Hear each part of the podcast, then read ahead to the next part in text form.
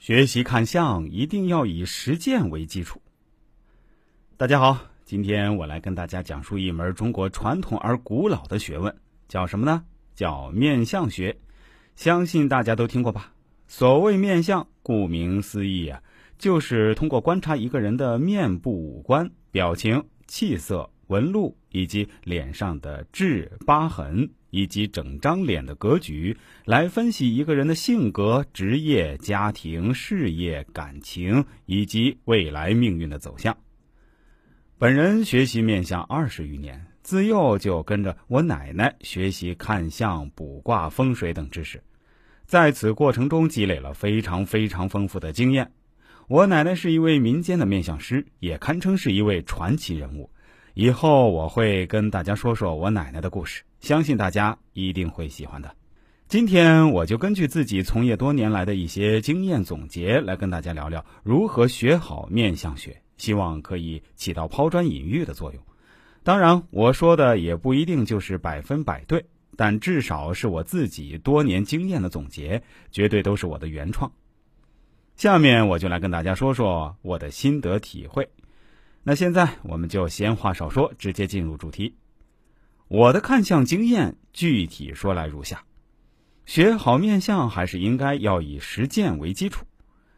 常有人向我请教如何学看面相，我觉得学好面相首先还是得多实践、多观察。台湾曾经有一学者提到过，学习面相要在生活中多观察，比如你要知道精神有问题的人如何看，就到精神病院去观察一段时间。看看他们是什么样子的。同样的道理，你要看明白富人的特征，就要多对富人观察、总结，最后归类。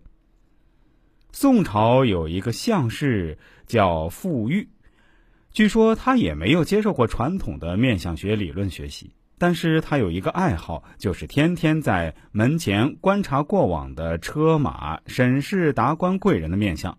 后来，他逐渐能够通过面相而知道这些人的官职如何。最终，他认识了赶考的王曾。那时候，王曾还比较落魄，他就预言王曾要发达，全力资助他。最终，王曾做了宰相。所以，学习面相光靠书本上的理论，没有实践是空洞的，在平时也派不上用场。因而有人说：“我怎么看麻衣看不懂啊？”里面说的太玄乎了，其实这是缺乏实战的经验。当你有了一定的实际积累，再回去看书，你就会若有所悟，甚至也会知道书本上的某些道理错误的，并极有可能构建一个拥有自己特色的理论体系。但是回过头来说，实践也不是盲目的，需要有一点点基本的理论基础做支撑。那么，基础的理论什么最重要呢？我认为是宫位的准确定位，也就是在实践观察之前，要懂得人的面部的具体部位名称。